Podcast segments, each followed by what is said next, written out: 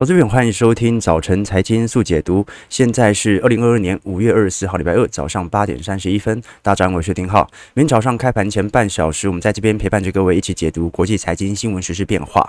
那我们看到哦，礼拜一哦，美国总统拜登已经正式的决定要取消部分的中国关税哦，这项消息已经释出。接下来就看一下行政命令的呃确切的颁发时间哦。那其实昨天美国股市四大指数是齐扬的，但是科技股。啊，尤其是晶片股的费半弹幅稍微比较弱一点点的。好，昨天标普也从熊市边缘啊回弹了一点八六 percent 哦。那么道琼呢，则是收涨超过六百点啊，这是两周以来的最佳的单日表现。哦，那如果费半或者说道琼啊，在本周持续的保持这种反弹格局哦，就可以打破啊这个过去连续八周下跌的记录了。但本周我们还是非常关注的，因为呃非常多的船厂和零售股仍然是道琼的成分哦，啊，比如说我们在昨天曾经跟各位提到过，因为现在大部分已经公布的零售商的财报，其实表现都不是特别好。我们昨天才跟各位提过，你像是沃尔玛和那个目标百货，目前的跌幅哦，都在单日啊，当天财报公布之后啊，暴跌了接近二十个 percent 哦，所以过去五个交易日我们看到。消费股的市值啊，总共蒸发了五千五百亿美元哦，所以通膨的讯息是不是真的已经完全影响到零售商身上？这是值得观察的一件事情哦。为什么这么说？因为哦。按照原理来看哦，过去几个季度美元正在回升，美元正在走升，所以多数美国的百货业者大部分会受到美元升值的影响，那么你的进货成本就能够压低嘛？啊，毕竟呢，我们要这样想哦，美元升值等同于美国的企业的购买力的提升，呃，但是真实情况是什么？就是美国内部的通膨力度啊，比美元升值的力度还要来得快，等于是民众的购买力还在减弱，即使企业本身因为美元提升的结果。它的购买力正在上升，它明明可以买更多的货，但是内部的通膨已经压缩到终端需求的消费哦，所以我们看到在股价上表现的是最为明显的哦。好，这张图表是沃尔玛哦，你看到连续三天的高速的走低，而且是爆量下滑。好，在这种状态底下，我们看到上礼拜像是沃尔玛。罗斯百货和目标百货目前跌幅都在两成以上。那么罗斯百货在上周五的财报当中啊，还公布今年下半年呐、啊，或者说第二季以后猜测可能会更失望哦，可能全年的销售额啊会下调两趴到四趴。理由呢是通膨会损害利润，而调涨价格呢只会让消费的意愿疲惫。其实各位可以看到哦，如果我们把沃尔玛在过去一段时间哦，整体的发家历史会看得出来哦。呃，照理来讲哦，沃尔玛呃，如果各位有读过历史的话，会知道沃尔玛是一九七零年代的时候，那个时候高通膨，然后沃尔玛的分店呐哦开的一间比一间还来得快，当时它成为了零售界的巨头。可是哦，当时它能够有这样的成就，就是因为第一个在管理供应链。第二，在控制成本；第三，在高通膨啊，所有对手都已经无法抑制住当前的物价的时候，它还能够削价竞争。那照理来说，通货膨胀某种程度对超市和消费品是有利的。为什么？因为你想想看哦，物价涨了，这个批发商涨了，那中间商涨价之后啊，这个零售商他只要用更高的价格提高目前在终端。消费品的市场价格，那它的销售额就会自然往上升，而且获利也不会减少啊。但问题就出在这里，我们看到其实早在去年二一年中旬的时候啊，当时美国大多数的百货业者啊，因为大家美国人也是依赖进口嘛，为了以防通膨持续发酵，所以你看到早在二一年哦，当时沃尔玛的财报当时就产生大量的囤货行为，主要呢就是以一些服装啊和家用品为主哦，但是哦。呃，这一次百货业者之所以财测会如此呃悲观的主要原因，就是因为哦，他们严重误判可消费的所得。什么意思呢？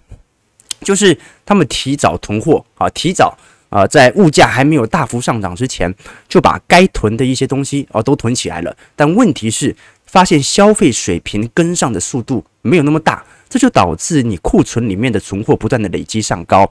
所以我们就看到了。这张图表示美国这个商品批发商库存月变动的指数哦，不断在走高当中。好，那不断在走高，那有些投资者昨天听到我们讲这个百货业者就问说，那那就直接调涨价格啊！哦，就说呃，这个市场上还总是要消费的嘛，那你就把一些必须的消费类品啊，比如说柴米油盐酱醋茶，你直接把价格调涨就好了。但是真实情况是哦，现在的百货业者也不太敢调涨价格，为什么？我们看这张图表很有趣哦。这张图表啊，表明的是现在不管是 Trader Joe's 哦，还是沃尔玛，还是目标百货，从去年第三季开始，人流就在不断的下滑。唯一成长的，是 iDid，iDid 是做什么？它是主推那个 coupon 啊，主推这种折扣店的店家。也就是说，当通膨来袭的时候啊，消费者其实更容易去货比三家。去比较哪一些超市有明显的优惠啊？哪间超市有有酷碰券？哪间超市有折扣？所以在这种状态底下，就导致了沃尔玛涨价也不是，但是如果不涨价，那么它的财报就表现得特别难看啊！所以本周我后续会有一些零售类股、消费类股的财报哦，陆续的出炉，到时候我们就来跟各位做一些追踪了。好，那这个是传产类啊，道琼啊的方面的一些呃观察，我们把焦点拉回到科技股的部分，因为昨天费半弹幅太弱了，纳指弹幅还可以啊，不过啊两者都是本轮修正来的最为强烈的哦。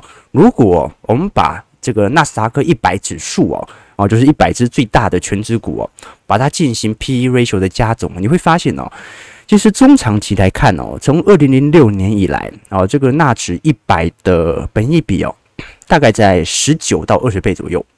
那现在跌呢，其实也刚刚回归均值而已。所以大摩为什么如此看空？他认为你要买股票，不会是回归均值的时候买，是跌破均值或者远远低于均值的时候。你才要进行买进吧，哦，所以大摩不认为目前是对于科技股持续买入的时候，他认为哦，哦，现在随着纳指的去估值，你一定要等到跌到明显它的本益比啊，来到过去历史水平的低原值。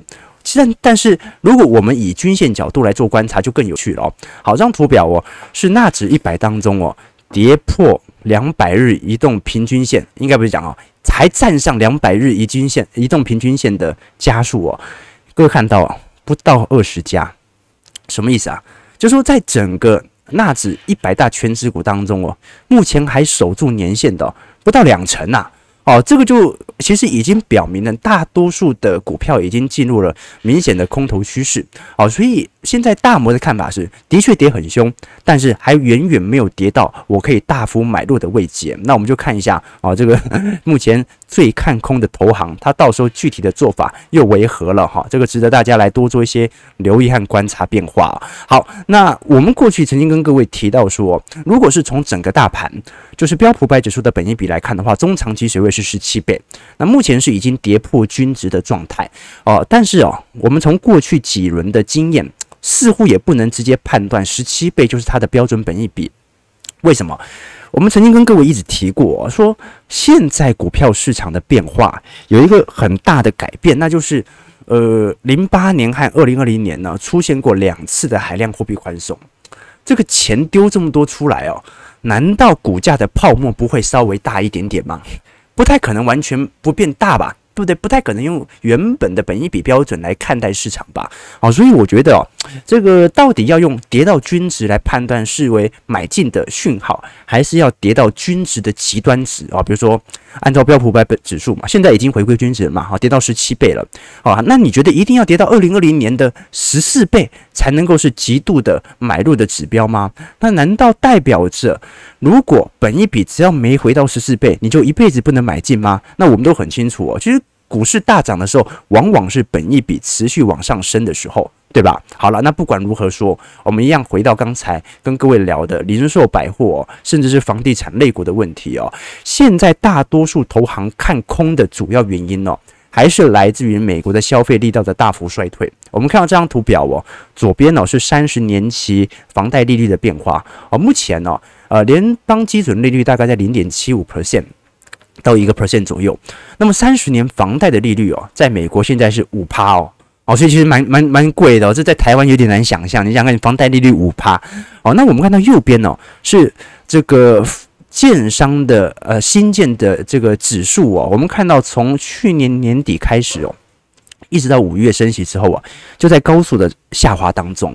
啊，所以现在连美国的建商啊都已经开始停止建房了。原因为何？因为建商已经开始预估未来整体房市哦会有非常明显啊，至少缩手啊，交易量急冻的一种状况开始出现啊，也就是说，通膨之后的通缩现在要来了。那我们只是在看这一波的通缩能不能顺势的让它软着陆。啊，到时候明年也许会有一个啊，再重新开启新一波牛市多头的机会在哦。好，我们先看一下美国股市四大指数在昨天晚上的表现。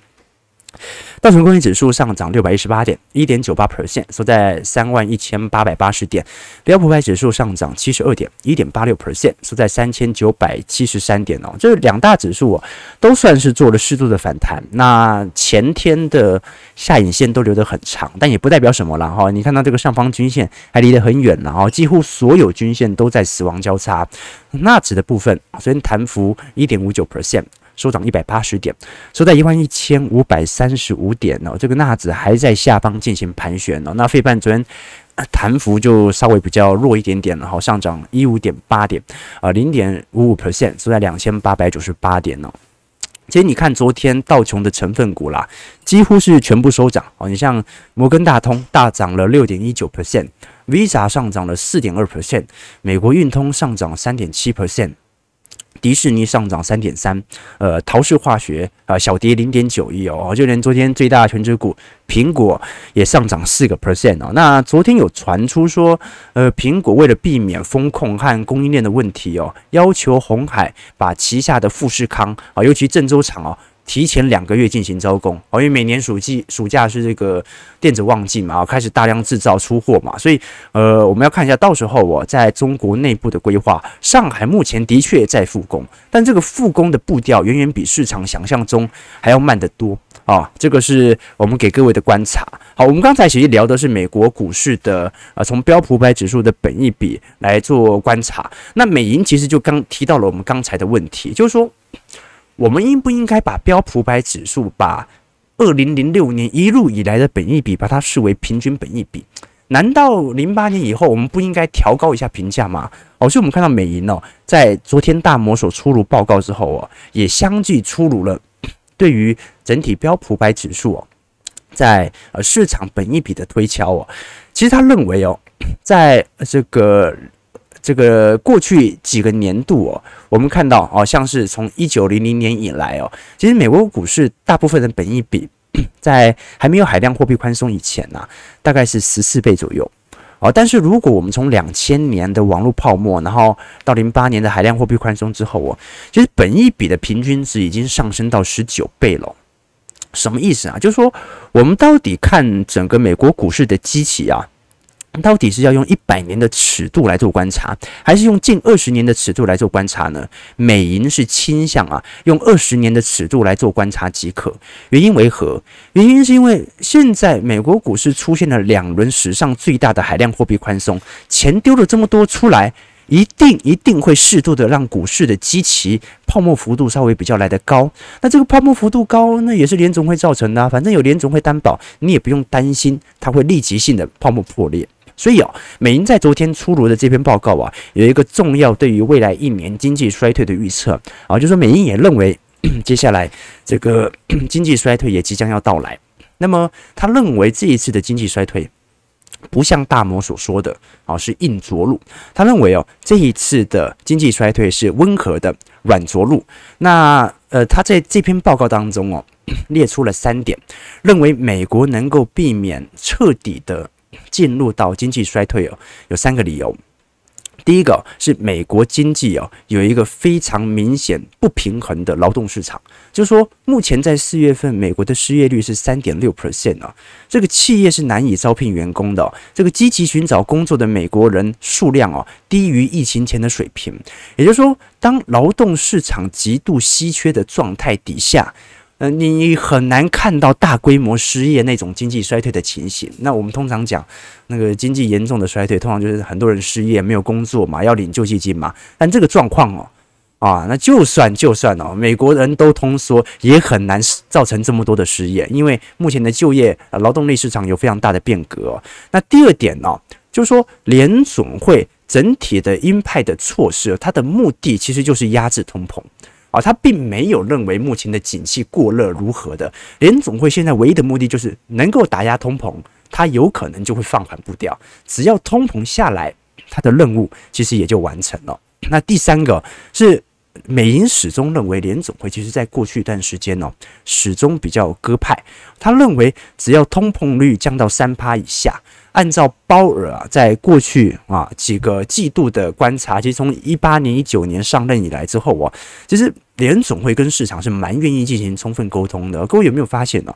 哦，这次鲍尔感觉好像跟一五年当时的伯南克。啊，到这个一七年这个叶伦哦，其实相对所进行的鹰派政策啊，它有更多的安抚行为，所以值得大家来多做一些关注啦。那虽然如此啦，啊，这个通膨还是有滞后性，所以我们虽然看到美元升值，然后在啊四月份通膨力度似乎有所下缓了，但是新兴市场目前的通膨力度持续在增加，我们看到韩国。四月份的 PPI 再度飙高了，创了历史新高啊！所以韩国央行很有可能在下礼拜又要再度升息了。那么纽西兰呢，在 Q1 的通膨率也是创了三十二年来的新高哦。那么现在市场预期啊，这个纽西兰央行在下个月啊进行升息两码的几率高达了八成。好，所以现在就是。这个美元，我们在近期看到有一点走贬的趋向嘛？为什么美元近期走贬了？因为欧洲也要正式结束负利率了。好，那其他的新兴市场货币啊，也因为内部的升值啊，或者说升息力度开始提升，而新兴市场货币最近开始有点有点转强的感觉。那么相对而言，就是美元开始转弱。好，那新兴市场货币转强，那么你就看到新兴市场的卖压稍微就比较迟缓一点点。为什么？因为货币值钱了嘛。好，那其实我们都看得很清楚啊。本轮哦，最有意思的啊一个通膨的经济体哦，其实就是土耳其。我们看土耳其啊，好，这张是土耳其的通膨力度哦，我还很有趣哦。四月份它的通膨力度是六十九点九七 percent 啊，好，可是四月份土耳其通膨力度相对于去年同期居然大幅攀升了七成啊，那怎么会发生这种状况呢？因为土耳其目前央行政策。仍然实现货币宽松目标，也就是说，我们看到你像中国和日本啊，到目前为止都是采取降准和货币宽松政策。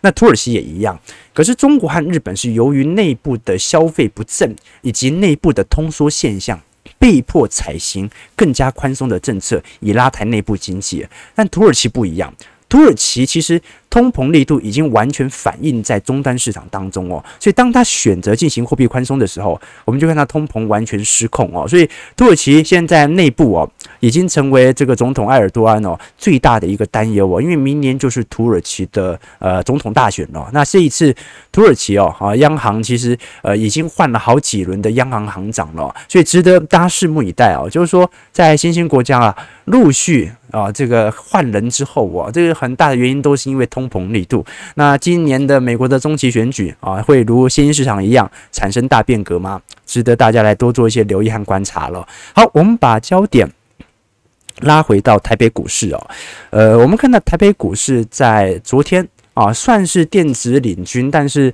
最后被卖下来啊，最后是航运反而给它拉拉回去了。这个加权指数中场上涨十一点啊，收在一六一五六。柜买指数则是收跌，三大法人是合计买超了三十九亿哦，哦，外资还买了二十亿哦，哦，所以昨天留，昨天不是一开始拉很高嘛，对不对？哎，留了一根上影线，谁在卖？哈，谁在卖？啊，所 以所以是散户在卖啊，啊，因为外资买了二十亿，啊，投信也买二买了二十六亿啊，啊，所以昨天是散户自己吓自己哦。那我们看到台币汇率哦，近期有一点转升的现象哦，但这个转升并不是由于啊台湾内部有什么更多的呃经济讯息的释放哦。一个最主要的原因呢，是因为我们看到美元的变化，美元指数哦，在近期其实走贬力度蛮强的哦，哦，从当时接近一百零五哦，一路的走跌到一百零二，破月线喽，哦，这个是应该是美元指数啊，从今年以来呀，首度的完全跌破月线哦，哦，这个值得大家来多做一些留意和观察，就是说，诶，难道美元指数的升值格局到现在就暂时告一段落了吗？啊，就当通膨见顶的那一刻，美元指数难道也跟着见顶了吗？为什么这么说？因为我们都很清楚哦，这个美元指数的走升哦，就跟联总会的货币紧缩政策和避险情绪有非常高的联动度啊，就是如果市场很恐慌的话，好，那么大家就会青睐于这个持有美元嘛，因为美元最保本。好，那联总会要升息的话，大家也青睐持有美元嘛，因为美元的利率会提升。那如果我们看到，如果是因为通膨见顶了，大家预期联总会未来要开始应付。经济衰退的问题啊，所以要开始准备啊，这个有可能甚至在明年有降息的可能性的话，是不是就代表着美元同时也要见顶跟着下弯呢？其实跟目前的这个这个十年期美债殖利率哦是有异曲同工之妙的。那我认为转折点还没那么快出现啦，哦，那缩表都还没开始呢，对不对？好，所以美元可能涨势的这个力度。稍微放缓哦，但是真正的转折点哦，应该是要等到下半年整个经济衰退的隐忧开始大幅渲染之后，我们再来做观察。好，那我们看一下这个小台子的散户多空比哦。哦，这个近期台北股市是有比较明显的，应该不是也不是特别明显的，就有小幅的反弹啦。哦，那其实一个很主要的原因是因为哦，目前啊这个台北股市散户又再度看空了。我们看到小台指散户多空比哦，再度转入到负值喽，这就隐含着啊短期内散户是至少是投机型的散户有做一些停损，或者是。转手做空的一个行为开始发生，好，所以我们看到短期内有一些反弹的效果，但是最终还是要取决于我们看到国际股市的卖压情形呐。可是我还是觉得这个台北股市哦，这个越来越有往这个低点盘的一种意味在，就是盘盘盘盘久了，它就来到低点了。各位有时候我们对于台北股市未来的想象空间呢，很多人会跟我分享，尤其我们几个投资朋友哦，啊比较看空的。投资朋友，呃，会跟我分享说，哎，这个你想看哦，现在我们虽然看到台北股市本益比哦，哈，下滑到十一十二倍哦，低于平均水位哦，哦，那搞不好明年会变高哦，经济衰退。我说经济衰退怎么会变高？他说，你知道获利下降的速度比股价下降的速度来得快，那么就会。就会明显的就会那个了嘛，啊，就这个机器就会往下掉，所以反而啊，明年的这个本益比很有可能还会拉高。为什么？因为这个获利下降的速度太快了，所以可能会失准哦。但是各位扪心自问一下啊，就说台北股市是不是就看台积电？那你觉得台积电按照目前的财报和财测，因为明年的本益比是看今年的获利嘛，啊，然后用明年的股价来换算嘛。明年假设股价去跌好了，啊，就获利很差。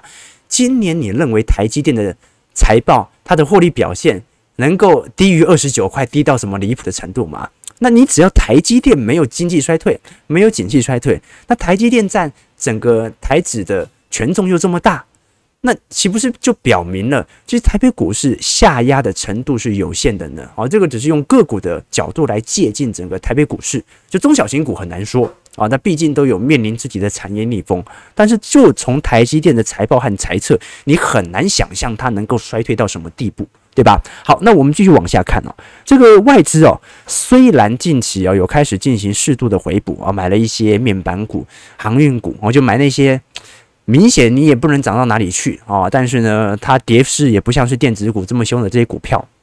卖呢？卖哪一些？哦，这个卖金融股就卖得很凶了。啊，这个卖富邦金、新光金、开发金、元大金、中信金、国泰金、台新金、永丰金哦。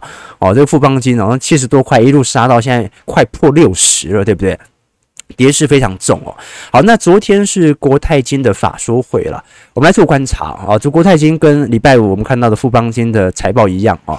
第一季的获利水平都是往下明显在下滑哦。这国泰金在第一季的税后纯益是三百四十四亿哦，较去年同期减少四十 percent 哦，每股纯益是二点六块。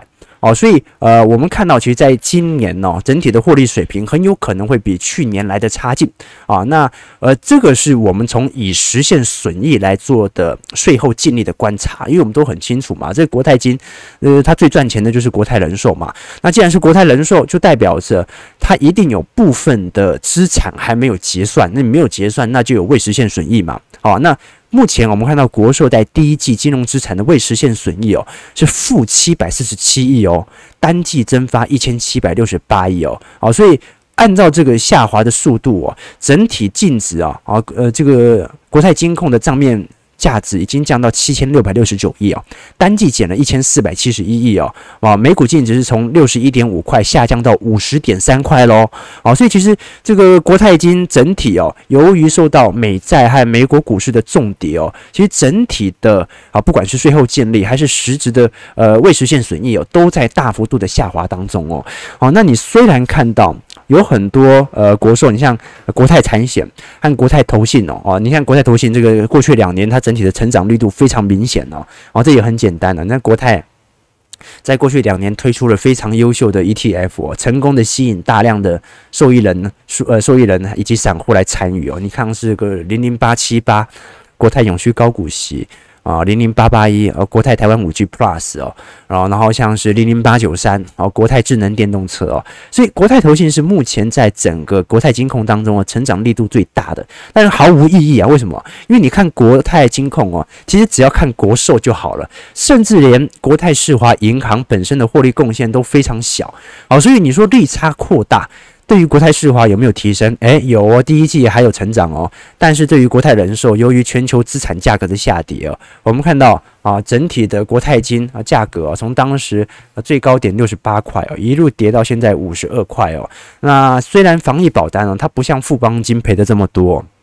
但是对于国泰产险哦，也是一个非常重大的打击。好，所以我们现在看到金融股在过去一段时间，我们告诉各位啊，要稍微戒慎恐惧一下啊，就是说因为四月份哦涨得有点太离谱了。那随着金融股持续的去估值哦，大家就可以开始考虑了啊。这个呃，随着景气的下滑，就是所有股票都在跌啊。那么有一些之前没。跌到的，它就得补跌，好，所以我们在过去所看到的，有一些近期好像受到明显买盘刺激的，啊，还保持在多头氛围，像航运股哦，你说它有没有需要开始进行补跌？诶，其实也是有必要的哦，因为全球景气，诶，航运股是标准的景气联动股嘛，对吧？好，所以我们呃提供这些话题给各位做一些参考和借鉴啊，啊，其实最近有有很多投资朋友哦，啊，在看股市看到有点啊这个。有点这个盘久了，就开始有点厌世哦，这很正常的。但是各位要想想看哦，就是说，其实我们在整个呃股票市场的周期当中哦，这个牛市永远走得比熊市长。所以如果走这一段你就开始心态有点不厌烦的话啊，那就说明你不太不太适合做股票投资啊，你可能比较适合去做储蓄险，对不对？好，买储蓄险放着就好哦。啊，其实熊市哦，我们昨天有跟各位提到嘛，熊市的平均时间是两百八十九天。那如果我们从去年十二月当成是见顶开始往下跌，美国股市嘛，那么两百八十九天呢，就在今年的十月份啊，所以度过今年十月份哦，我相信可能就稍微大家心情就比较和缓一点点，好不好？好，那十月份还有很久嘛，还有一个多季度嘛，值得大家多做一些留意了。好，我们先看一下投资朋友的几个提问哦，来跟大家做观察。OK 啊，昨天华为有来对不对啊？华为没有打到招呼，好久不见，好久不见，还过得好吗？OK，这个小渊早，昨天下午有在庆宜的节目看到浩哥，好巧啊！对对对，昨天去找这个庆宜姐和木华哥聊天哦。你像我看昨天跟木华哥聊哦，他就认为现在的趋势哦，其实相对来看不是特别的明朗哦。后来聊了老半天哦，我问他说：“那你觉得这个底部大概多少？”他说：“短线大概看一万五。”我说：“一万五。”一万五啊，不就差个一千点？那你难难是多空哦。后来发现它是属于短线上的一个预估啦。哦，所以什么意思啊？就每个人的投资策略不一样哦，看法和操作步调就不一样啊。你像台北股市的本益比哦，如果到一万四千点的话，就已经到十倍了，就是历史上台北股市本益比非常低水位的时候了。一万四千点就很低了。你说怎么会一万四千点这么低呢？因为台北股市去年获利四兆啊。好，那你说今年获利会不会有所下滑？可能会，但是你觉得今年台积电获利会比去年差吗？哎，有意思，对不对？好，所以有时候啊，台北股市光靠一档权值股，有好也有坏。好呢，就是真的只看一档啊，那坏呢，也是只看一档，对吧？OK，好了，我们再看一下投资朋友的几个提问哦。庄董说，今天富邦金面临六十块保卫战啊，没错没错，呃。这个浪漫 duck 说，拜登要跟中国取消关税，又要启动印太经济架构，准备对抗中国啊！这个趋势已经很明朗了，是吧？啊，最近包括他对于这个台海地区的一些啊谈话啊，不过我觉得听听就好啊。对于我们投资而言，没有什么太多的这个想象空间呐。这个我以前常跟投资朋友讲过啊，就是说。在股票市场当中哦哦，如果你没办法保持着某种忙碌乐观的话，你会发现其实利空永远都在，对不对？你想想看哦，这个台海爆发战争的几率高不高啊？你说高也不高，低也不低嘛。哦，那你照你的逻辑，那就要不应该投资台股，对不对？哈，那又有很多逻辑在想说，那该投资美股吗？达里欧的新书，我们前个礼拜跟各位介绍过嘛。达里欧认为现在是美国股市的陌生段。为什么？因为它快要被中国的大周期给超越了啊！这个国际的这个国家的兴亡有它的周期在，股票也有它的周期啊，所以你的周期的尺度啊拉得够长，还是拉到适中，还是拉得够短，都会影响到你的投资决策。但是我觉得，我觉得啊，投资难免就有一点运气成分在。巴菲特和查理孟格都讲过哦，人家问他说：“你觉得美国未来有没有啊长期衰退的一天？”他们都说会。为什么？因为这个是。整体国家长期的周期的现象，那他说，那你怎么还会投资美国股市呢？他说，因为我是美国人，我长期的资产其实就是在盲目乐观看待美国股市身上，所以有一天我的财产可能会灰飞烟灭，但是啊，我的心就在美国股市身上，所以我选择盲目乐观，相信它的牛市行情。好，所以啊，你盲目乐观的看待港股，跟盲目乐观的看待美股，又是不同的市场。对不对啊？所以投资呢，也不能说要长期的啊、呃、转移资产呐，只能说啊啊你要适时的啊这个审视啊度量局势，然后呢选择你做的那个决定，而且呢要相信投资股市毕竟都是有一些运气成分所在的。好，呃，台北股市早盘开了上涨五十一点哦，今天量能还是不大，两千出亿哦，收在一六二零九啊。那么美国股市近期的反弹。虽然量也不是特别小了，但是也明显反弹无力，对吧？好，我们就看这一波的下降周期还会维持多久了哈？毕竟呢，这个现在的反弹呢，因为长期均线还很远呐，完全没碰到啊，就算盘也没有那么快就直接盘给它反弹上去，对吧？啊，所以哦。现在这个时间点呢，我认为等待比操作来得更加重要哦。感谢各位见参与，如果喜欢我们节目，记得帮我们订阅、按赞、加分享。我们就明天早上八点半早晨财经速解读再相见。祝各位投资朋友看盘顺利，操盘愉快。